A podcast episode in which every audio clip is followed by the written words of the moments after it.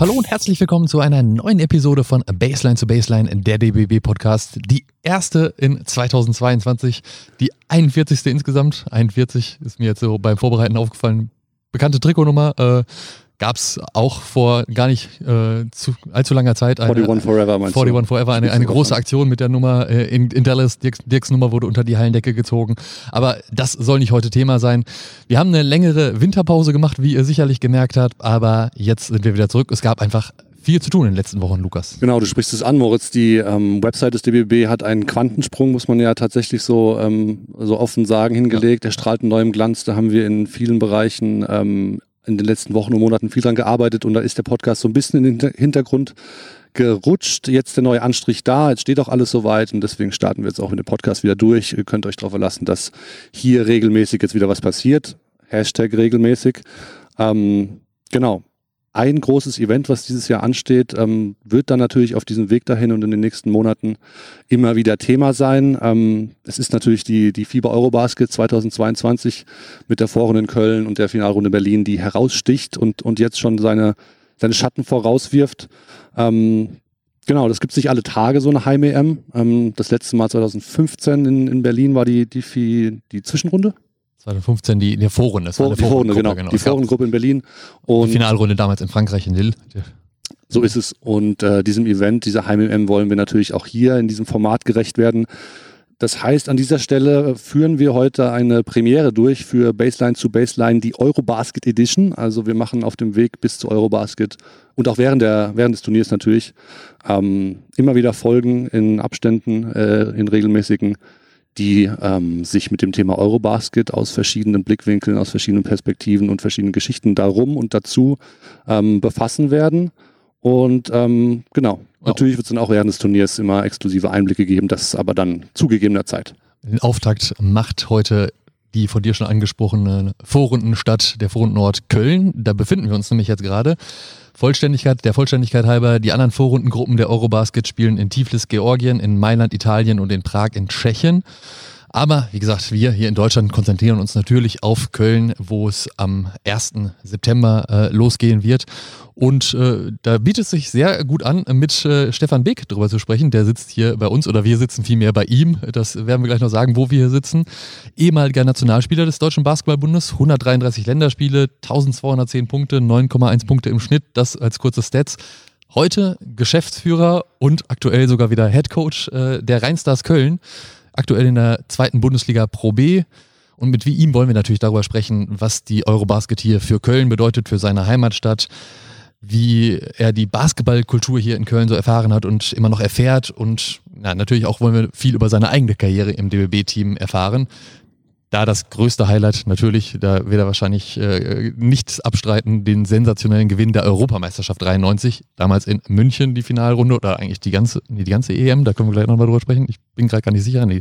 Die ersten paar Spiele waren in Berlin. Die, ersten die Vorrunde waren in Berlin. Also nicht die ersten paar Spiele, sondern die Vorrunde. Oder. So, und da habt ihr seine Stimme jetzt auch schon zum ersten Mal gehört. Hallo Stefan, danke, dass du dir die Zeit genommen hast. Hallo euch. Genau, Stefan, wir sitzen hier bei euch im Basketballcampus in, in Köln. Ähm, dein Wohnzimmer, kann man das so sagen? Ähm, ich, äh, ich wünschte, äh, aber es ist ziemlich nah dran, weil ich habe mein Büro, äh, was man vielleicht im Hintergrund sieht, mit Fenster hier zum äh, zum Campus. Und ähm, es ist eine wahnsinnige Energie, ähm, wenn man hier arbeitet. Und wir arbeiten für Basketball, muss man viel arbeiten, weil Deutschland ist immer noch ähm, Nischenland für Basketball. Äh, man sieht die Kinder hier spielen, man sieht die ganzen Mannschaften, äh, also es ist eine wahnsinnige Energie und macht viel, viel Spaß, ja sitzen hier nicht nur, weil das ähm, euer Vereinszentrum, euer Trainingszentrum ist, sondern auch das Trainings, äh, die Trainingsstätte sein wird für die Teams während der Eurobasket, während der Vorrunde hier in Köln. Ähm, da äh, kommen ein paar Stars auf euch zu. Ähm, Luka Doncic kann man jetzt zum Beispiel nennen. Äh, natürlich das deutsche Team wird hier auch da sein. Ähm, wie bereitet ihr euch da vor darauf und, und, wie wollt ihr diesen, diesen hohen Herren sozusagen, nenne ich sie jetzt mal, gerecht werden? Na, erstmal freuen wir uns natürlich, dass wir Gastgeber sind für, für diese Mannschaften, für diese äh, Stars und, und für die ganzen Spieler. Aber im Prinzip bereiten wir uns gar nicht vor, weil das, was wir, äh, was wir hier sehen, was wir hier haben, das, äh, das reicht, glaube ich, schon. Ne? Die äh, Delegation von der FIBA und vom DBB war hier. Äh, alle Mannschaften haben das bereits gesehen, Vertreter der Mannschaften, die waren hellauf begeistert. Hat man äh, nicht alle Tage, in Deutschland glaube ich schon gar nicht. Wir haben hier fünf Felder mit, mit MBE-Parkett, also Vollholzparkett, MBE-Körben. Äh, stehen sogar die Körbe vom Euroleague Final Four hier im, ähm, aus Köln stehen hier. Ähm, es ist es gibt kaum bessere Basketballbedingungen, um rein Basketball zu spielen hier. Und, und insofern müssen wir da nicht so viel tun, ähm, außer dass wir äh, vielleicht mal durchs Fenster gucken können und gucken, wie die Jungs trainieren. Man riecht hier auch noch, es riecht relativ neu. Ähm, das war gerade kurze Side Story. Viele Leute, die hier rumgeführt werden. Wir hatten gerade sogar auch noch hier die Leute, die das Branding machen werden von der Agentur, die sich das angeschaut haben. Und da das ist die Anekdote, als ich den, den Taxi zurück zur Arena gerufen habe, da hieß es, äh, die Tennishalle Nee, das ist jetzt der Basketball-Campus. Erzähl mal kurz, wie aus der Tennishalle und wann dann hier dieser Basketball-Campus geworden ist. Also da müssen wir ein bisschen länger ausholen. Ne? Wir haben ja, wir versuchen, ich bin stur. Das, äh, okay. das äh, wisst ihr noch nicht. Das, wisst ihr, das wisst, ihr, wisst ihr noch nicht, aber ich bin stur. ähm, also Basketball habe ich angefangen hier in Köln und äh, habe hier mein Leben gebaut. Und äh, es war eigentlich immer mein Ziel, nach meiner aktiven Karriere wieder zurückzukommen nach Köln und äh, hier eigentlich die gleichen Bedingungen zu schaffen, die ich hier früher genossen habe. Das ist Basketball-Bundesliga. Und ähm, ich glaube, ohne diesen, diesen Stempel oder ohne dieses Prädikat erste Basketball-Bundesliga schafft man es heute nicht, genügend Jugendliche zu finden, die dann auch diesen Einsatz, dieses Engagement mitbringen und die Energie einsetzen, um so viel zu trainieren, dass man heutzutage einfach muss, äh, um dann den Schritt äh, im, in der eigenen Stadt äh, da wo man vielleicht aufgewachsen ist, ich bin noch nicht mal geboren, aber da wo man herkommt, ähm, äh, den Schritt in die erste Liga zu gehen. Und äh, diese Perspektive würde ich den Jungs und Mädchen gerne geben. Und äh, deswegen bin ich hier zurückgekommen. Und ich bin auch schon eine lange Zeit her und hat bis jetzt noch nicht geklappt, aber ich bin halt stur und wir haben äh, ja den Weg ähm, mehrfach gegangen. Wir haben es ja schon mal geschafft. Wir sind Vizemeister. Wir waren 2004, 5 und 7. Du erzählst es da, da sprechen wir nochmal drüber. Ja, okay. äh, allerdings, also die, die, die naheliegendste Geschichte war ja dann, dass wir nochmal einen zweiten Anlauf genommen haben ähm, und dann auch drei Jahre in der Pro A gespielt haben. Ähm, Situation in Köln ist so, es gibt eine Halle für 1000 Zuschauer. Das ist die ASV-Halle, wo ich noch gespielt habe, also kurz nach dem Krieg. Äh, und dann gibt's die Lanxess Arena mit 18.000 Zuschauern. Und äh, die zweite Liga schreibt halt vor, die Pro A, dass man 1.500 Zuschauer haben muss. Gibt's in Köln so nicht, deswegen haben wir drei Jahre lang in der Pro A gespielt, was äh, für die zweite Liga einfach nicht funktioniert. Viel zu groß, viel zu teuer. teuer und wir haben die Zahlen von der Liga bekommen nach, ähm, nach drei Jahren. Wir wollten im vierten Jahr aufsteigen. Dann steht dann da identischer Gesamtetat wie die Mannschaften, die immer aussteigen, also die ähm, aufsteigen, die Mannschaften, die aus der ersten Liga runterkommen. Allerdings haben die dann doppelt so viel äh, Budget zur Verfügung für die Mannschaft. Ne? Und dann kann ich natürlich keinem erklären, dass wir jetzt aufsteigen wollen, wohl wissend, dass wir gegen mindestens zwei Mannschaften spielen, die doppelt so viel in die Mannschaft stecken können wie wir. Dann sind wir den Schritt zurück, freiwillig in die Pro B gegangen äh, und haben gesagt, wir müssen die Basis in Köln aufbauen. Es äh, fehlt an Trainingsstätten. Äh, Köln ist eine Sportstadt, aber tut relativ wenig für die, äh, für die Infrastruktur im Sport. Ne? Das ist ein großes Thema hier in Köln. Und ähm, wir wollten da äh, nicht auf die Stadt warten, sondern wollten eine eigene Initiative gründen, haben hier die äh, über die Wirtschaftsförderung und das Sportamt äh, diese Tennishalle gefunden, die Bells Tennis Gym. Seit 1974 äh, existiert die.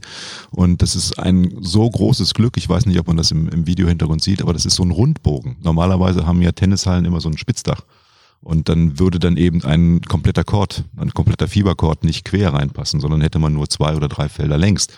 Und dadurch, dass diese Halle so einen Rundbogen hat, äh, ist eben das möglich in sieben Meter Höhe, was ja die, die, die Regel ist, auch über dem Korb, also in, in, jeder Ecke des Spielfelds sieben Meter Höhe zu haben. Und das äh, fanden wir ganz fantastisch und äh, haben dann lange verhandelt und, und haben die Halle gekauft und dann letztendlich nochmal komplett umgebaut. Und ich glaube, es ist ein, ein, ein Basketballtempel geworden, der ähm, in Deutschland ähm, ja unter den besten Bedingungen zählt. Und gestartet habt ihr dann, aber oder es war fertig eigentlich in der Pandemie, dieses Thema, was es ist. Ne? Also ihr seid mitten da reingehauen in dieses Thema, wo eigentlich erstmal gar nicht so viel mit Sport war. Ja, also das war natürlich ähm, für mich auch eine neue Aufgabe. Ich war jetzt Bauherr von einem 6-Millionen-Projekt, was äh, auch nicht meine Kernkompetenz ist. Es gab 32 verschiedene äh, Gewerke, die man koordinieren muss. Und ähm, auf dem Bau ist man ja immer wie auf hoher See, ähm, Gottes Hand. Ja. ja. Äh, ich hatte ein, ein, ein, sehr, sehr gutes Architektenteam, das mich da natürlich da begleitet und, und, und durchgeleitet hat. Die Bauleiter und, und, und Fachplaner waren äh, äh, rund um die Uhr da und äh, insofern haben wir das gut gestemmt und es ist wirklich mit sehr viel Detailliebe äh, in, in, in ein schönes äh, Basketball-Schmuckkästchen geworden. Und jetzt läuft es ja auch wieder, jetzt trainieren hier eure Nachwuchsteams und eure Profiteams, wie viele sind hier? Wir haben 57 Mannschaften. 57? 57 Mannschaften, die vorher in äh, 23 verschiedenen Hallen in ganz Köln verteilt war. Und äh, wir sind einer der größten Clubs in Köln, waren schon mal der größte, dann kam Alba Berlin und äh, wir sind der zweitgrößte gewesen, sind jetzt mal Achter gewesen, äh, sind jetzt wieder auf dem, auf dem Vormarsch, ähm, sind ein großer Club und so ein großer Verein hat ja auch eine Kraft, eine Seele, so, so eine Energie, die da wächst. Und, und wenn sich die Mannschaften nie sehen, ja. äh, wenn die, dann, dann, dann, dann ist es ja auch kein, kein Eigenleben, den dieser Verein äh, bringen kann. Und wenn wir irgendwann mal, also ich sag irgendwann mal, wieder in der ersten Liga sind und auch mal die Arena füllen wollen, dann braucht man diese Stärke aus so einem gewachsenen Verein, der dieses Herzblut mitbringt, wo alle sich hinter einer Mannschaft ähm, vereinen können.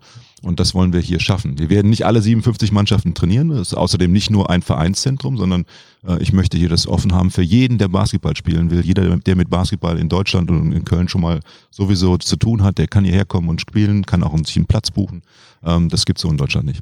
Das hatte der, dein Kollege, der Jens, äh, mir vorhin schon erzählt, dass das jetzt bald losgeht. Glaube, für 10 Euro pro Stunde oder, oder ja, ich bin auf dem Freiplatz groß geworden okay. so, ne? und ähm, das war für mich das Allergrößte. Das Wochenende war für mich, ähm, meine Eltern und meine Freundin hat mich äh, selten gesehen. Ich war äh, den ganzen Tag auf dem Freiplatz und äh, möchte ich gerne, äh, zumindest im, im, im Winter möchte ich das den Leuten hier ermöglichen. Wir werden hier die, die Plätze öffnen und äh, jeder, der kommen kann, kann spielen und nach gewohnten Freiplatzregeln äh, dem der Basketballlust frönen bei der Vollständigkeit halt halber nur sagen, wo hast, wo kann man das dann buchen? Gibt es da eine Internetseite? Ja, das gibt es auf unserer Internetseite, ist eine Seite, die dann auch den Campus, also den Basketball Campus, ich, ich muss es sagen, äh, sponsert ja. bei Flossbach von Storch.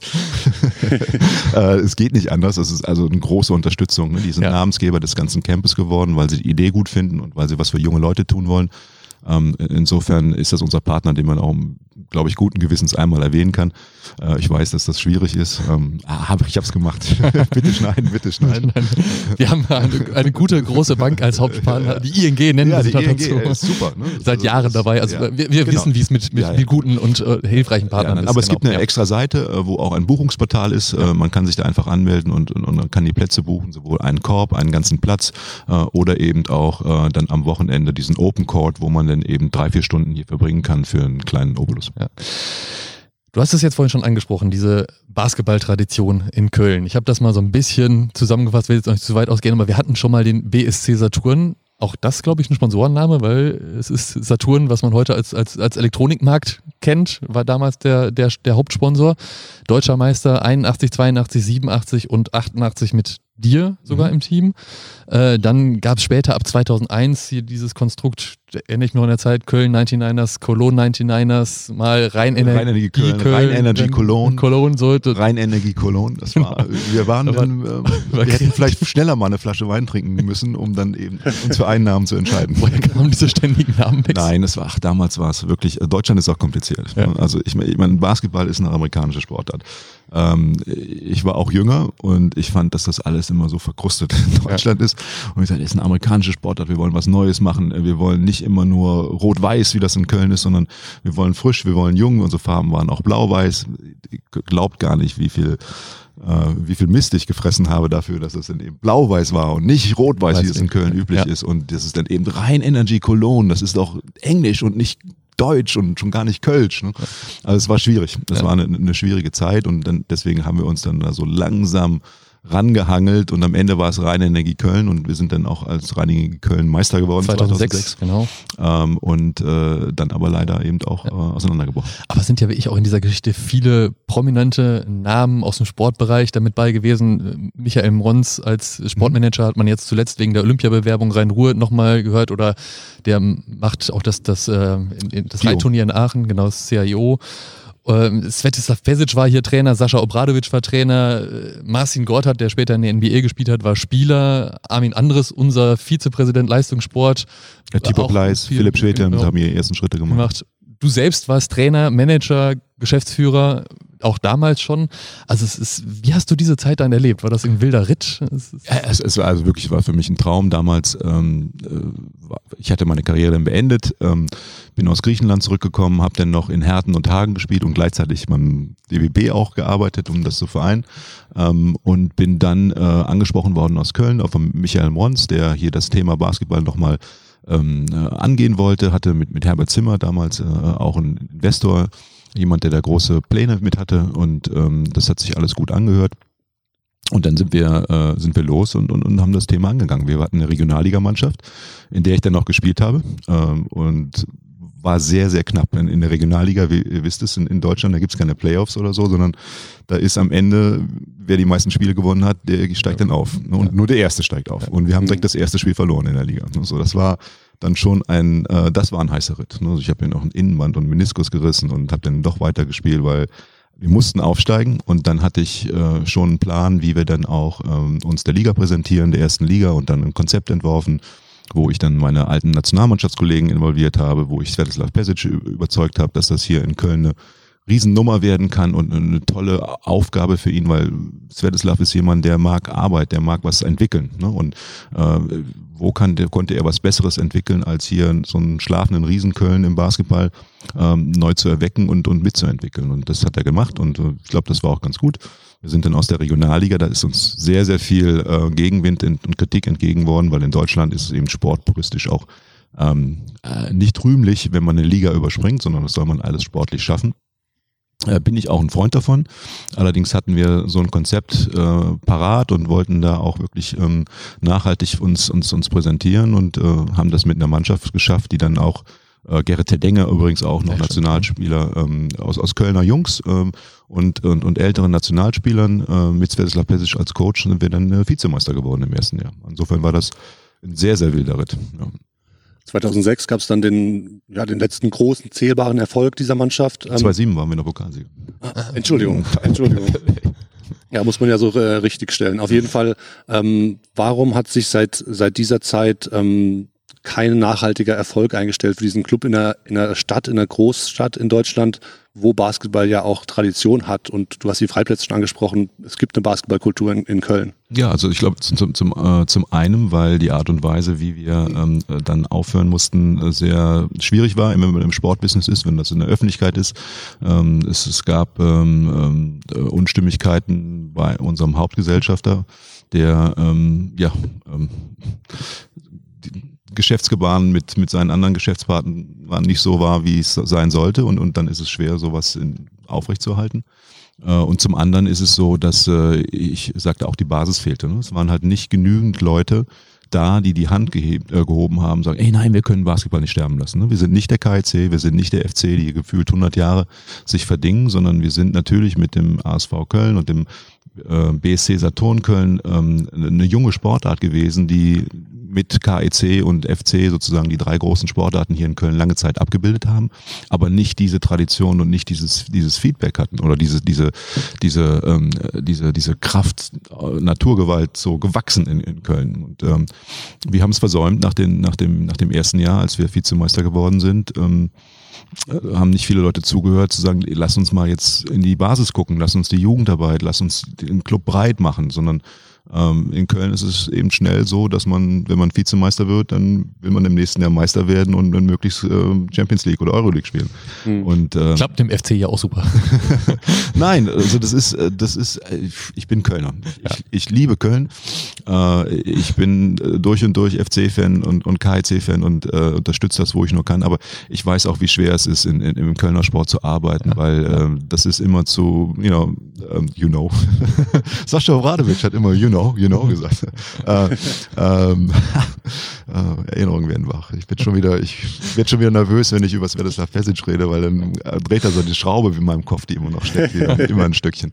Ähm, nee, das ist, äh, in Köln ist man immer äh, zu Tode betrübt oder himmelhoch jauchzend. Ne? Und, und es gibt halt kein Mittelding. Ne? Das ist sehr schwer in Köln kontinuierlich und, und äh, seriös, und nicht seriös, sondern, sondern äh, unaufgeregt zu arbeiten. Ne? Es muss immer super toll oder ach, das geht gar nicht sein. Ne? Und, und, und das ist die Schwierigkeit. Und wir haben es damals versäut, diesen, äh, diesen Sprung zurückzumachen, um, um an der Basis zu arbeiten. Und ähm, dann ist ein, ein weiterer großer Punkt ist, dass es eben, wie ich eben schon erwähnte, keine geeignete Halle äh, gibt, um eben äh, da gesund aufzusteigen. Ich wollte gerade ansprechen, es gibt kein Mittelding. Die Hallenproblematik hast du vorhin schon so ein bisschen erläutert. Ähm, gibt es Pläne, das, daran was zu ändern? Ja, wir haben jetzt, äh, also erstmal, äh, die, die, wir haben schon wohlweislich alle Dinge zusammengetan. Wir haben das hier etabliert, also das ist unser, unser nicht nur mein, sondern unser Wohnzimmer, äh, wo der Club eine Heimat hat, wo Basketball eine Heimat finden äh, soll, also wo alle Basketballer in Köln sich ähm, tummeln können. Und wir haben äh, dann jetzt noch zwei, drei Jahre Zeit, bis 2024 soll das äh, alte Radstadion um, äh, fertig umgebaut sein, wo wir dann eine Spielstau, äh, Spielstätte hätten, die bis zu 3000 Zuschauer fasst. Das wäre für uns eine sehr, sehr gute mittelfristige Perspektive, dass wir so lange auch in der Pro B äh, und an der Basis arbeiten können, um dann eben in einer neuen Halle dann auch die nächsten Schritte wieder über die Pro A in die, ähm, in die erste Liga gehen wollen. Jetzt steht ja mit der Eurobasket ein Turnier hier an oder eine Foren, wo man auch sagen kann, das kann man als, als Mittel benutzen, um die Euphorie ja. auch noch weiter anzufachen. Habt ihr da schon Pläne, wie ihr das für euch oder für den Verein oder für den Basketball in Köln nutzen wollt? Ja, der Verein ist eingebunden mit äh, natürlich Helfern und, und äh, Jugendprogramm und, und, und Jugendturnier, was hier stattfindet. Also es sind ganz viele Anknüpfungspunkte zwischen FIBA, DBB und, und unserem Verein äh, wo alle Leute involviert sind, äh, dann werden wir natürlich äh, versuchen, auch die Mannschaften, die hier sind, äh, medial zu nutzen, so, soweit sie es zulassen. Wir wollen da nicht aufdringlich sein, aber wir werden natürlich schon immer versuchen, Bilder zu zeigen, äh, wenn Luka Doncic oder Dennis Schröder oder äh, andere oder Maxi Kleber hier eben äh, sich verdingen, Lukas Wagner, der jetzt äh, Furore macht. Ähm, das sind alles Sachen, die können wir, können wir hier nutzen und ähm, ja, alle Spieler hier spielen, die haben hier auch mal gespielt, sozusagen. Ne? gibt dann unsere Hall of Fame, die wir hier etablieren und äh, da hoffen wir natürlich möglichst viele Spieler zu finden. Man hat ja diese Diskussion immer wieder, auch egal ob beim Basketball oder beim Handball, bei diesen etwas kleineren Sportarten nenne ich sie jetzt mal, was entfacht das für eine Euphorie für die Sportart? Also glaubst du, das kann die Eurobasket hier in der Stadt auch wirklich leisten oder auch im Land, NRW oder im Bund? Also absolut. Ähm, wir haben ja auch schon gesehen, leider hat das Final Four Turnier der Euroleague hier ohne, äh, ohne Zuschauer stattfinden müssen. Ähm, wir wissen, was hier beim Handball Final Four äh, stattfindet. Die Halle ist ausverkauft mit 20.000 Zuschauern. Äh, in der Stadt sind alle Nationen vertreten, alle Fans von verschiedenen Mannschaften. Das ist so multikulti, das ist so international. Das bereichert die Stadt und das wird hier im Basketball genauso sein. Der Ticketverkauf äh, läuft sehr, sehr gut ähm, und äh, insofern bin ich hier äh, wirklich, freue mich auf, auf ein Basketballfest, was hier stattfindet vor ganz, ganz vielen verschiedenen Ländern und Kulturen und das kann äh, auch Deutschland und, und Köln nur, nur helfen. Du hast vorhin schon so ein bisschen erzählt von, davon, dass du auf dem Freiplatz aufgewachsen bist, da sehr viel Zeit verbracht hast. Ähm, es gibt in Köln immer noch viele, die das heute auch noch so pflegen. Die Basketballkultur in, in Köln, die, die lebt auch auf auf den Freiplätzen. Ähm, die Rheinstars sind als Verein jedes Jahr in der, in der Spitze, was die Mitgliederanzahlen angeht oder beziehungsweise Teilnehmerausweise. Ähm, darf man Köln mit Fug und Recht als eine Basketballstadt bezeichnen? Ich glaube schon, also absolut. Also die Basketball-Community ist groß hier. Ne? Das ist, ähm, ähm, das ist auch eine Tradition im, im, im deutschen Basketball, dass Köln immer eine Stadt war, die äh, viele, viele Basketballer hervorgebracht hat. Wir müssen da hinkommen, dass ähm, diese vielen, vielen Basketballer, die sich hier, ähm, äh, die, hier, die hier entwickelt wurden oder sich selbst entwickelt haben, dass die auch äh, hier in Köln bleiben können. Ne? Und dafür arbeiten wir jetzt. Aber ich glaube, dass Basketball ähm, definitiv eine Sportart in Köln ist, die in, in aller Munde ist und ähm, in Köln ist es aber auch so, es muss dann immer top sein. Und äh, noch sind wir nicht top. Da haben wir noch ein bisschen vor uns. Wie war dein, dein basketballerischer Werdegang hier in Köln? Wie bist du mit der Sportart in, in Kontakt gekommen? Ah, ich relativ spät. Ich habe in der Schule angefangen mit, mit, mit 15 oder so. Ich war wie jeder deutsche Junge, habe auf jedes Garagentor gepölt mhm. im Fußball. Mhm. Ich habe äh, Mittelrheinauswahl gespielt, also Fußball war mein, mein, mein großer Sport und habe aber immer alles gemacht. Also ich hatte ähm, äh, das Glück, eine Schwester zu haben, die dann auch ähm, viele Sportarten gemacht hat, die an der Uni war, die mich dann mitgenommen hat zu ihrem Unisport, wo sie Basketball gespielt haben und bin dann so ein bisschen rein in die Basketballszene und bin dann relativ schnell an der Sporthochschule, also bevor ich da studiert habe, auf dem Freiplatz gelandet und da waren Peruaner, es waren äh, Brasilianer, es waren viele Amerikaner da, die in der Nähe noch stationiert waren. Das war für mich eine, eine neue Welt. Ne? Und ich, ja, und, und äh, es war, wie es, wie es ist, man musste sich da beweisen. Und ich war als, als junger Hüpfer, der naiv war ohne, ohne Ende, der gar nicht wusste, was alles geht, habe dann in, in, in, also wie ein Mentor da kennengelernt, so einen alten Amerikaner und einen, einen alten deutschen Spieler, die eher so amerikanisch ähm, angehaucht waren die mich so ihre, unter ihre Fittiche genommen haben, mich da so quasi eingeführt ne, in die Basketballfamilie. Und dann haben alle schnell gemerkt, dass ich das äh, schnell lerne. Und, und dadurch, dass ich das so schnell lerne, gab es für mich immer ein, ein neues Erfolgserlebnis. Ne? Ich habe jeden Tag was Neues gelernt und das hat mich dann dazu getrieben, eben noch mehr zu investieren, noch mehr Zeit da zu verbringen. Und ich habe äh, mit den Jungs Basketball gespielt, wir sind dann danach Köln, haben Döner gegessen. Das war für mich eine wunderbare Zeit. Wie nimmst du diese Basketballkultur heute wahr, auch, auch über die Vereinsgrenzen hinaus in Köln? Ja, heutzutage ist das alles viel, viel größer. Die Social-Media-Geschichten, jeder kennt jeden äh, Spieler, äh, jeden Internetclip. Äh, es gibt äh, Sachen, die, die kann man sich gar nicht vorstellen. Also ich habe früher auf Pontel-Video, VHS-Videokassetten, wie so ein mhm. Bescheuerter gewartet. Alle zwei Wochen habe ich eine Videokassette äh, bekommen und wenn die kam, habe ich die Jungs angerufen, sie ist da und dann haben wir uns sofort getroffen und haben die Spiele geguckt und sind dann auf dem Freiplatz und haben versucht, das nachzuspielen. So, ne? Das war noch nichts mit League Pass. Da war noch nichts mit League Pass und zu jeder Zeit und on demand und you know, 24 Stunden. Das war, es war eine Rar Rarität. Das war ein, ein, aber es war aber auch deswegen sehr wertvoll für uns. Für mich war es sehr, sehr wertvoll. Wer waren, wer waren deine, welche Spiele hast du am liebsten gesehen auf diesen VHS-Kassetten? Na gut, ich habe äh, angefangen äh, wirklich mit, mit, mit Dr. J und, und, und Magic Johnson und Kareem Abdul-Jabbar und das hat sich ja dann so hinüberbewegt zu, äh, äh, ähm, zu Michael Jordan und, und, und Charles Barkley. Aber ähm, über die Jahre hinweg, also meine Karriere am meisten begleitend, war das immer noch Michael Jordan. Hm. Also ohne, ohne Zweifel, The GOAT. Die Diskussion, die, die wollen wir jetzt, glaube ich, nicht führen. Das, das ich, ich bin bereit dafür, ich bin bereit dafür. ich glaube, er ist Team LeBron. ja, Lukas, ich bin auch eher ja, ich bin halt Team Michael. Eine andere Generation, ich bekomme halt LeBron. Aber wir machen, aber wir machen jetzt ey, Lukas, tu mir einen Gefallen, tu mir nicht leid, du hast keine Chance. Wenn wir ja einmal loslegen würden, können wir einen anderen Podcast mal drüber machen. Na, ähm, äh, die Europameisterschaft hier bedeutet oder ist für dich wahrscheinlich auch deshalb nochmal besonders, weil du zweimal auch als Spieler bei so einer Europameisterschaft teilgenommen hast. Und zwar 85 und dann 93 natürlich mit dem Titel. Beides mal lustigerweise in, in Deutschland, weil in 85 war, glaube ich, das Finale in Karlsruhe. Genau, in Leverkusen die Vorrunde und dann haben, sind wir nach Karlsruhe und haben da gespielt. Ja. Genau, aber dann eben 1993 das absolute Highlight. Zwei Punkte hast du selbst im, im, im Finale beigesteuert, aber wow. das ist, äh, ist, ist ja wahrscheinlich nebensächlich, weil. Ich glaube, das waren zwei sehr, sehr wichtige.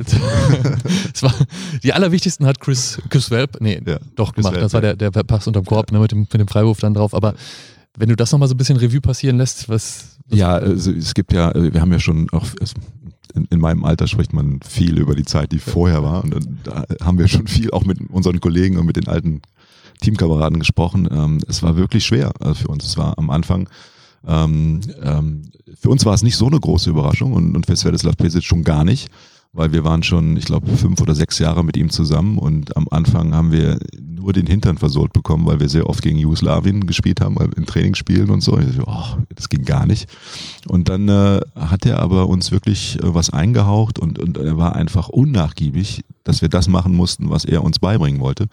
Und wir haben dann nach und nach gemerkt, dass das funktioniert, das kann funktionieren. Und wir hatten natürlich dann auch ähm, Spielertypen dabei, wie äh, Henrik Rödel, Henning Harnisch, Michael Koch, ähm, Christian Welp, der dazugestoßen ist, aber auch kein Nürnberger, die sich so ähm, als Einheit dann auch mit, mit uns, also wir waren eine Einheit. Alle Spieler waren wirklich äh, einem Ziel untergeordnet und ähm, er hat immer wieder jemand Neues gefunden, der dann in einem Spiel plötzlich wichtig war. Insofern haben sich alle verantwortlich gefühlt. Und das war echt ein, eine schöne Zeit auch immer in der Nationalmannschaft.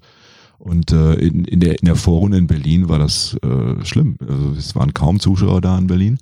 Ähm, wir haben, ich glaube, gegen Estland verloren. Kann das sein? Estland, ja, es war gegen Estland verloren, was oh, alle dachten schon, ja, typisch deutsche Geschichte, Versager, ne? können, können nichts, ne? wenn es drauf ankommt, packen die es nicht. Aber dann haben wir äh, in Berlin äh, gegen die Türkei um das Weiterkommen spielen müssen und das war jetzt nicht so einfach. Ne? Also das waren, die Halle war voll ne, zum ersten Mal. Nein.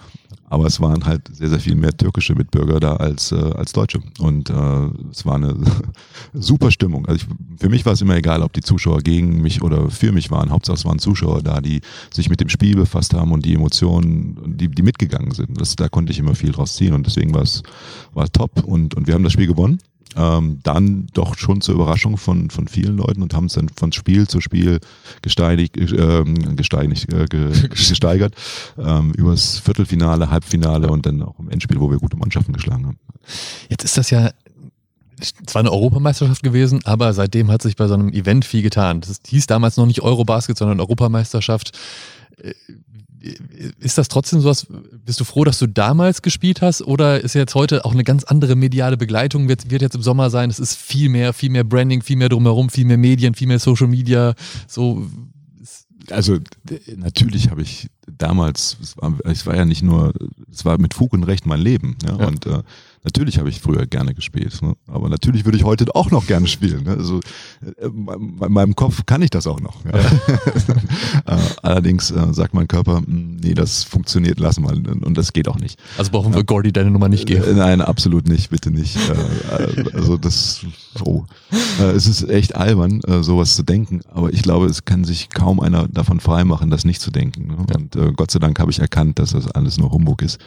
Ähm, aber äh, heutzutage ist es immer noch das gleiche Spiel. Ähm, es geht darum, äh, Spaß zu haben, es geht darum, erfolgreich zu sein, es geht darum, sich äh, zu verausgaben im Training und ähm, es gibt auch nichts Einfacheres als das. Also es, es gibt nichts Schöneres, aber auch nichts Einfacheres als ein, ein Profisportler, Basketballer zu sein. Weil man hat eine Aufgabe, man muss ähm, bereit sein, man, man muss trainieren, hat man ein schlechtes Spiel, dann äh, trainiert man und man kann den Eindruck wieder wettmachen im nächsten Spiel. Und es wird begleitet von, von Menschen, die äh, das wertschätzen. Also man bekommt direkt Feedback über das, was man macht. Äh, heutzutage mein Job ist ein bisschen anders. Ich habe nicht nur ein Problem, sondern ich habe 50 Probleme. Ja, ja. Insofern und und keiner sagt ja gut oder schlecht. Ja, ne? Ich glaube, die Frage, die Moritz eigentlich stellen wollte, ist ähm, Würdest du auch gerne deine Highlights auf Instagram jeden Tag hoch und runter sehen? Äh, nein. okay. Wir haben so eine, äh, eine Rubrik, die werden wir auch dieses Jahr weiterführen, weil wir relativ viele ehemalige Spielerinnen und Spieler oder auch Aktive hier haben und da geht es immer darum, erinnerst du dich noch an dein erstes Länderspiel? das ist jetzt auch die Frage an dich. Ja, ich, ich, ähm, ich glaube ja, ich weiß ja nicht, ob das das erste war, aber ähm, aber ja, ich glaube, es war in äh, Paderborn. Ähm, kann nicht sein. also, äh, das ist falsch, was ihr da stehen habt. okay, vielleicht ja. Damals war übrigens der DWB sehr schlecht in der Historie. Okay. Also mit, mit, Aufarbeiten von alten Sachen und, und, und sowas, ne? so wie die Amerikaner das heute machen, da war es damals echt nicht gut bedankt. Also laut der Liste, oder weißt du denn Zweifel den Gegner? Ähm, hm. Also laut der Liste, die wir jetzt äh, einsehen können, war es am 19. Äh, November 1984 in Osnabrück gegen Ungarn. Okay. Sieg mit vier, sechs Punkten. Das ist zumindest der, der, der erste, der on the records ist also, das erste Länderspiel. Ganz ehrlich, also wirklich ungelogen, kann ich mich null dran erinnern. okay.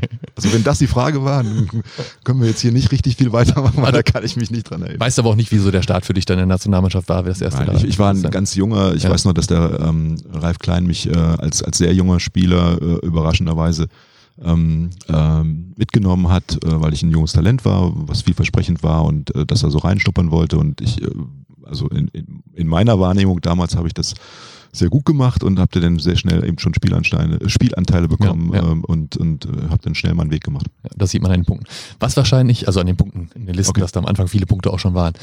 Was wahrscheinlich dann schon mehr in Erinnerung sein wird. Du hast das nicht gesehen damals? Auf VHS. Pontel, Moritz Pontel. Ich bin Baujahr 86, also die ersten Spiele. die Highlights von Ungarn gegen 1984 gesehen. Zwei Jahre später ist auf die Welt gekommen. Das, äh, aber das letzte Länderspiel, ich meine, da wirst du dich äh, was, und auch nicht dran erinnern, vor allem, weil da ich eine besondere Gegebenheit recherchiert habe, die hoffentlich dann auch stimmt. Ja. Aber äh, weißt du das noch? Ähm, äh, kann es sein, dass es mit Dirk Nowitzki war? Genau, das war sein erstes Länderspiel. Ja, ja. Genau, ja. Also das war, da gibt's tatsächlich eine nette Geschichte zu. Ähm, ähm, ich war, glaube ich, sogar Kapitän der Mannschaft. Ich hab, ähm, hatte vorher eigentlich schon meine Karriere in der Nationalmannschaft beendet und wir mussten dann nochmal für, äh, für die Qualifikation zur Europameisterschaft, glaube ich, mussten wir nochmal zwei Spiele in Estland und Lettland mussten wir gewinnen und unter anderem bin ich dann nochmal als alter Recke äh, reaktiviert worden, um um da zu helfen und ähm, habe dann da als Kapitän äh, den Wimpel tragen dürfen. Und bin dann mit Dirk Nowitzki auch in einem Zimmer gewesen. So, und, äh, Erste Bettnachbar. Ja, und äh, dann war das auch so, dass, äh, dass äh, Dirk ja schon aus der zweiten Liga und, und ganz viel NBA und alle Erstligavereine wollten ihn und äh, ich habe ja bei Alba gespielt und, und, und Svetislav Pesic war auch da und sag ihm, er soll ruhig bleiben, nicht diese NBA, lass mal diese Sebantia, Sebantia heißt Unsinn. Er soll erstmal was machen, soll man den Ball flach halten. So, und, und äh, sag ihm das. Ne? und auch andere haben und, und auch im DBB und ja, nein, er darf jetzt nicht abdrehen. Ne? Wir, also man hatte die Vorstellung, so ein junger Spieler, der jetzt durch die Decke gelobt wird und wo alle drüber sprechen und MBE, was ja für die damalige Zeit aus dem für den deutschen Spieler war das ja unglaublich unmöglich. Ne? Nach Detlef Schrempf, der das aus Amerika geschafft hat, also aus aus dem College heraus, Highschool College, ist es eine andere Geschichte, als wenn jemand in Deutschland groß geworden ist und äh, hier nach dem Tennisspielen dann zum Basketball kommt und, und ein Supertalent ist und da wollte früher aus der NBA auch keiner was von wissen. Insofern war das schon berechtigt, dass das viele Leute sagen, das ist nicht realistisch. Ne? Er soll mal den ruhigen Kopf bewahren. So. Ne? Und mir haben dann viele Leute gesagt, sag ihm das, ich sollte als Mentor, als älterer Spieler, sollte ich ihm das denn so beiklickern. Und ich habe das dann auch komplett, habe ich ihm die Speech gegeben, habe ihm gesagt, ey Dirk, pass mal auf und so, das ist alles super toll, aber mach, mach mal ruhig und mach mal jetzt. Und er immer so, mm -hmm, naja, klar, na, verstehe.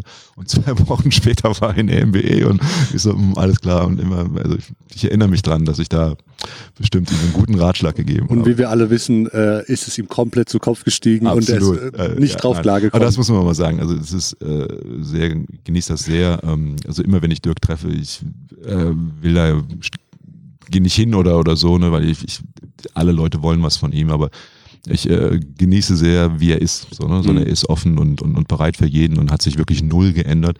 Ähm, und, und, und insofern ist das schon eine, ja, das ist auch eine Besonderheit. Ne? Das, ist, das schaffen nicht viele.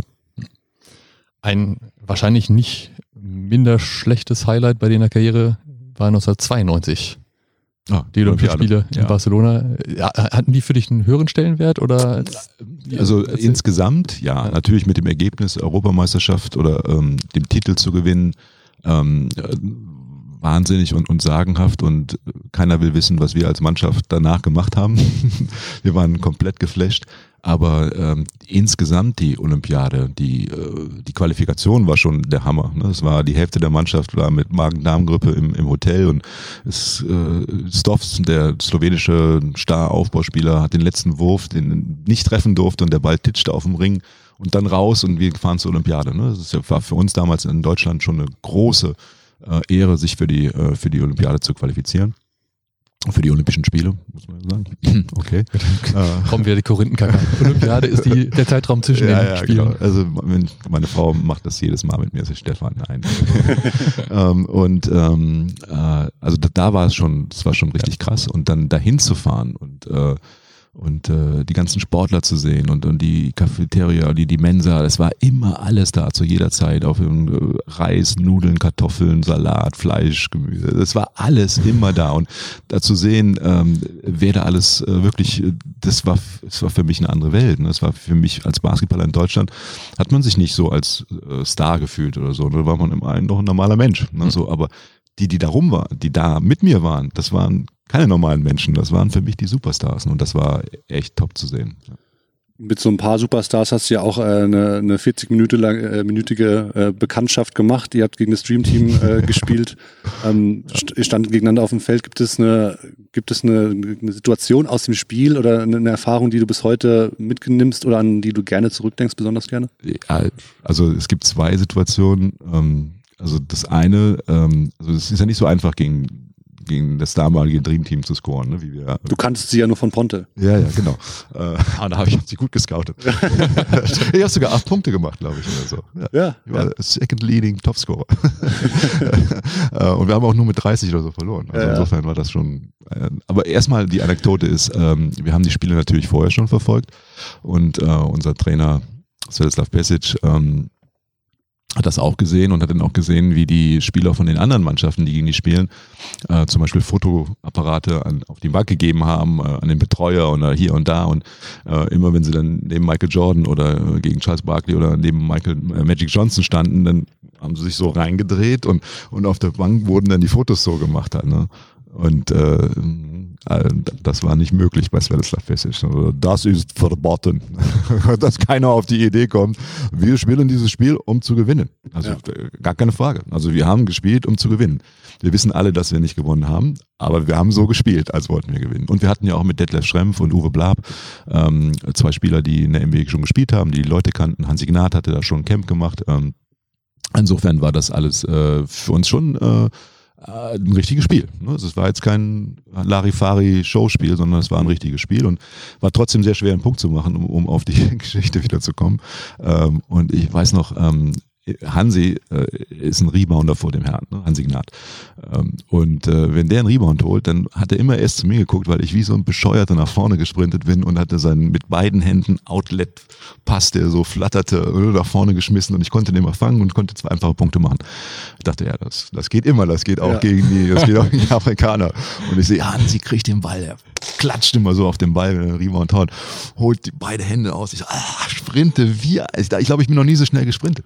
Und äh, denke, ja, jetzt kriege ich ihn gleich. Und dann höre ich hinter mir eine Stimme und das war Larry Bird. Ja, und, und also in den Pontel-Videos sah der Larry Bird nie so schnell aus. und er sagte irgendwie, don't you worry, boy, you ain't going nowhere. Ja. Okay, okay. Aber das war, die, das war eine leidvolle Erfahrung und, und hast, du, hast du gescored an dem Break? Ich habe den Ball gar nicht bekommen. Ach so, du hast den gar weil, nicht das bekommen, war, das, war- ich war gedeckt. Ja. Und Ich habe hab gedacht, ich bin jetzt ganz frei. Aber Ja. nee, Larry Bird war halt da. Ne? Also ich so, hm. Das heißt, es gab auch nie den Pass und äh, Das war bestimmt, der Ja. hat sich so wie beim Handball, so fliegender Wechsel, hat sich einfach einwechseln lassen Ja. in der Mittellinie. Ja. Und den, Pass den konnte nicht spielen. Ne? Das war einfach da. Ja, Habe ich bis heute noch nicht verstanden. ne? Also, ja. Okay, das sind so Mysterien diese, dieser Welt, die wir ja nochmal irgendwann anders ergründen müssen. Und dann das eine Mal war, äh, ich war da sehr unbekümmert und habe versucht, meine Sachen zu machen und dann bin ich am Flügel und ich habe so einen so einen Move gehabt, so einen Shake-and-Bake-Move und äh, habe das gegen Patrick Ewing gemacht. Und der ist dann, also das wäre tatsächlich Insta rauf und runter gewesen, wenn ich das gegen Patrick Ewing heute... wir suchen das raus. Ja, er sucht das raus. Und der ist so nach hinten gestolpert und ich habe so einen sehr easy äh, Jumper von der Baseline gemacht, der war Swish drin und bin dann so ähm, an der Bank, habe mich umgedreht, an der Bank von den Amis zurückgelaufen und die so, so, so anerkennend genickt. So, ne? Das war, oh, äh, hm, okay. Da bist du nochmal zwei Zentimeter gewachsen. Das war ein Ritterschlag. Ja, ja, das war so, es, wahrscheinlich kann sich natürlich gar keiner dran erinnern, ne? Ja, aber jetzt, wenn ihr mich fragt, für mich persönlich, Ja. ich fand das war eine schöne Situation. Ja, sehr irre. Im nächsten Jahr, äh, wir haben jetzt schon mehrmals drüber gesprochen, gab es dann die, die Heim-EM 93 mit dem, mit dem großen Erfolg. Ähm, Karlsruhe übrigens war der andere Austragungsort, da, da haben die anderen Vorrunden gespielt. Ähm, ihr wart in Berlin und dann eben in München. Ähm, du hast schon gesagt, die, die Arena in, in Berlin war am Anfang erstmal leer. Wie, wie war das mit der, mit der Stimmung? Ist die dann, wann ist die gekommen? Ja, das ist also tatsächlich ist die die die Stimmung mit, dem türkischen Spiel gekommen, so aus meiner Erinnerung raus. Ne? So es ist äh, am Anfang war da echt wenig los, ne? Und, und wir haben alle viel erwartet so. Ne? Wir, wir hatten dachten, okay, wir haben die Olympiade ganz gut gespielt. Ähm, der Hype war da. In Berlin ist auch eine Basketballstadt. Ähm, da werden bestimmt viele kommen und dann war in der waren halt keine Leute da. Ne? Das war wie so ein Eispalast. Ne? Und ähm, das war schon schwer. Dann verlieren wir noch gegen Estland und dann äh, natürlich auch ne, trägst du mit als Mannschaft mit deinem Erfolg wenig da, dazu bei, so eine Euphorie äh, herzustellen. Und, und die Stimmung kam dann natürlich in München, wo wir dann eben von Spiel zu, Spiel, von Sieg zu Sieg geeilt sind und, und jedes Mal eine neue Stufe entfacht haben. Halt, ne? Mit dann eben 10.000 Menschen waren es, glaube ich, in der, Olympia. in der genau, ähm, Sedelmeier Halle. Sedelmeiler Halle damals. Ne? Und ähm, ja, das war top. Ähm, Pesic-Teams waren dafür bekannt. Du hast vorhin schon gesagt, ihr geht in das Spiel, ihr gewinnt, ihr wollt das Spiel gewinnen, da, da gibt es kein anderes Ziel. Ähm, habt ihr euch tatsächlich auch ähm, Ambitionen irgendwie, Ambitionen gehegt vor dem Turnier, dass ihr, dass ihr hier bei dieser EM was, was reißen wollt? Ich meine, klar hat man, steckt man sich die Ziele, aber wo habt ihr es, wo habt ihr die Messlatte quasi hingesetzt? Also ich glaube auch, dass viele oder fast alle von uns das auch so als ähm, persönliches Raustreten ins Rampenlicht für sich gesehen haben. Einfach mal zu zeigen, was ist Basketball in Deutschland, was können wir erreichen, was kann ich als Spieler zeigen.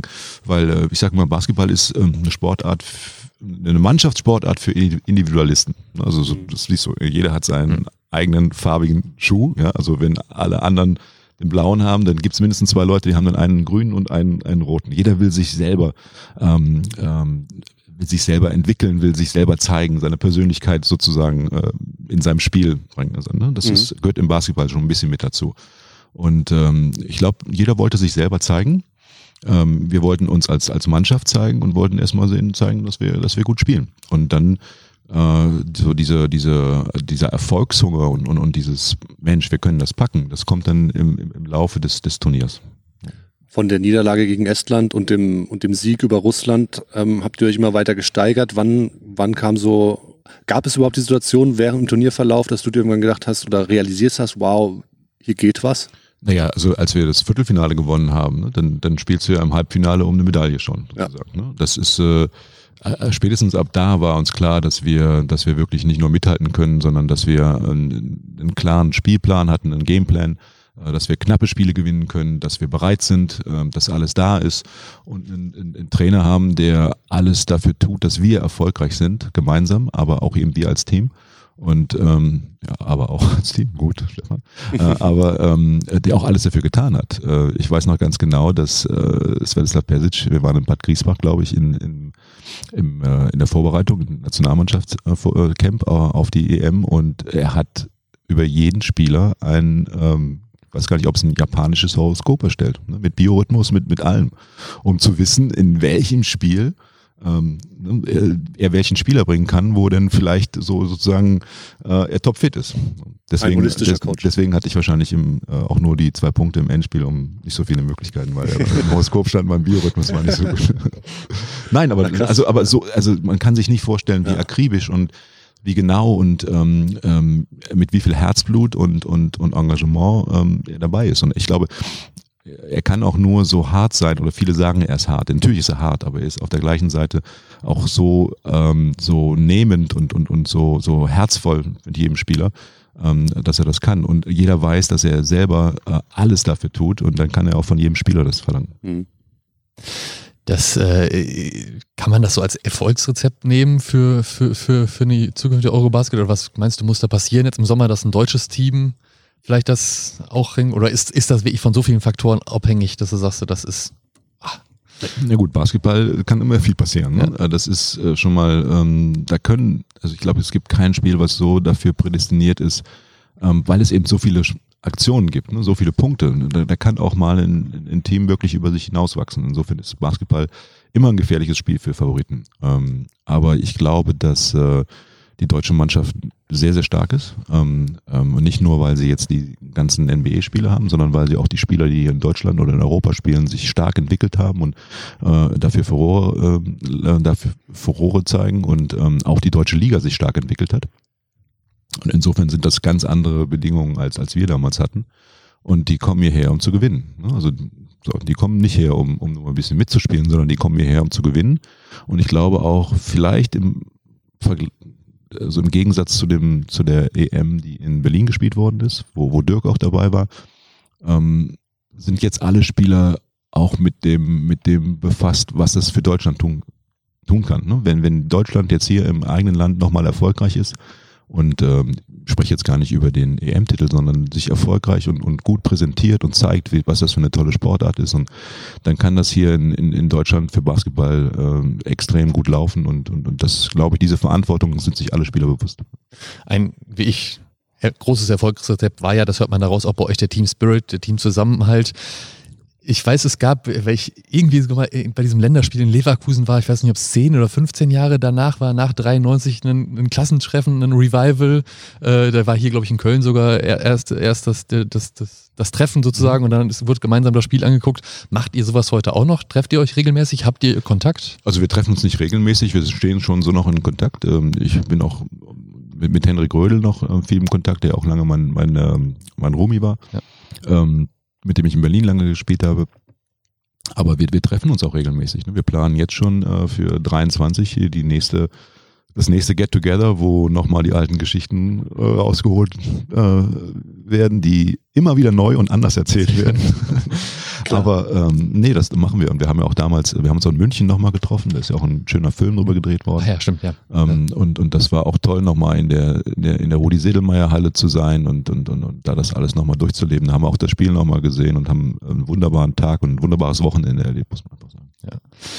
Ein allerletzten Punkt nehmen wir noch mit, weil der Christoph äh, uns da, darum gebeten hat. Noch, Stefan hat schon angesprochen. Auch. Genau, du hast es schon am Anfang angesprochen. Du hast tatsächlich ja auch mal beim DBB gearbeitet. Äh, 1998 bei der Damen-WM und 99 bei der Herren-EM oder was, äh, sagte Christoph. Äh, ja, ähm, also ich will jetzt nicht mir zu nahe treten oder keinem anderen zu nahe treten, aber ähm, ich war einer der ersten äh, ehemaligen Nationalspieler, die dann beim DBB eine Funktion übernommen haben. Und, und ich wollte auch eine Funktion beim DBB übernommen haben, über, zu übernehmen, weil früher war es unter den Spielern immer so, dass das waren die Funktionäre und ähm, das war die Mannschaft so. Ne? Und, und ähm, in, in anderen Nationen waren es immer so, da waren die, die, die Basketball, ehemaligen Nationalspieler, die sind, haben dann immer eine Funktion, ob das Villa Campa in, in, in Spanien ist oder äh, andere Spieler, die, die waren, die haben das so weitergetragen. Und ich dachte mir, das wäre vielleicht ein, ein guter Anfang. Ähm, aber es ist für mich damals, der nur Spieler war, es ist natürlich nicht einfach gewesen, plötzlich irgendwo so im, im, Büro zu sein. Und es war auch nicht einfach, äh, in eine Struktur zu kommen, in eine Verbandsstruktur zu kommen. Das ist nicht einfach, wie ihr vielleicht wisst, aber heutzutage sind die Zeiten ja ganz anders. anders. Ja. Ganz anders ja. Nein, aber das war schon, ich glaube, die wussten nicht richtig, was ich machen sollte und ich wusste schon gar nicht, was ich machen sollte und ähm, beschränkt habe ich mich dann äh, am Ende darauf, dann eben die Mannschaft zu betreuen bei den, bei den großen Ereignissen, sowohl Herren wie auch, auch Damen. Ich habe, äh, wie das damals üblich war, ein äh, schwarz-weiß Fotoshooting mit den Damen gemacht und habe auch ein äh, äh, künstlerisches Fotoshooting mit den Herren gemacht. Das sind immer noch schon viele Fotos, um einfach diese Sportarten ein bisschen zu transportieren, medial auch. Das ist ja in Deutschland früher äh, immer schwer gewesen. Aber ähm, ja, ähm, es war ein Versuch für mich und, und bin dann von da aus eben weiter eben hier zurück nach Köln, um, um diesen Job jetzt hier zu machen. Ja, und da schließt sich der Kreis hier in ja. Köln. Da haben wir angefangen ja. und landen hier wieder. Vielen Dank äh, für deine ja, Zeit, gerne. die du dir genommen hast. Ich habe euch nicht gelangweilt. Nein, Nein. im Gegenteil, ganz im Gegenteil. Danke auch für Schön. die äh, Belehrung über mein erstes Länderspiel. Also Vielleicht hast du auch recht am Ende, ich weiß nicht. Also, also, es gibt Sachen, an die kann ich mich einfach nicht mehr erinnern. Das, ja. wir, wir recherchieren es nochmal und reichen es nach, ob es da wirklich vielleicht doch noch ein anderes gab. Erstmal herzlichen Dank, genau. Ähm, viel Erfolg jetzt für die, äh, für die nächsten Monate mit, bis zu Eurobasket mit, äh, mit dem Verein hier, dass es auch wieder jetzt vernünftig losläuft, äh, nach hoffentlich einem erstmal Ende von Corona, dass hier wieder ordentlich gespielt wird und der Spielbetrieb weitergeht und dass ihr natürlich auch die Eurobasket dann so für euch mitnehmt, dass hier nicht nur 57, sondern 157 Mannschaften bald spielen. Vielen Dank, wir versuchen alles. Ja. Damit sind wir durch mit dieser ersten Folge von Baseline zu Baseline, der DBB Podcast. DBB schwer das ist ja auch die Eurobasket Edition, du hast es schon wieder Die Eurobasket Edition, ja. Damit sind wir also durch äh, mit der ersten Folge von Baseline zu Baseline, der DBB Podcast, die Eurobasket Edition in diesem Jahr. In der nächsten Folge wird es äh, ganz sicher wahrscheinlich um das nächste WM-Qualifikationsspiel gehen, weil das steht an. Äh, am 24. Februar spielen unsere Jungs in Tel Aviv und am 28. Februar in Heidelberg, beides mal gegen Israel. Hin- und Rückspiel ist auch mal was Neues. Für das Spiel in Heidelberg gibt es noch Tickets. www.basketball-bund.de slash Tickets. Aktuell dürfen, glaube ich, auch 40 Prozent der Kapazität rein. Also wir freuen uns auf Zuschauer und beide Spiele natürlich auch live und kostenfrei wie immer auf Magenta Sport. So ist das. Und bis dahin, ähm, ihr wisst, wo, uns, wo ihr uns abonnieren könnt. Es gibt Kommentare, es gibt Likes, die ihr absetzen könnt. Bestellt unsere Podcasts auf Pontel. Ähm, auf diversen Wegen. Bis dahin genug der Formalitäten. Ja. Tschüss. tschüss.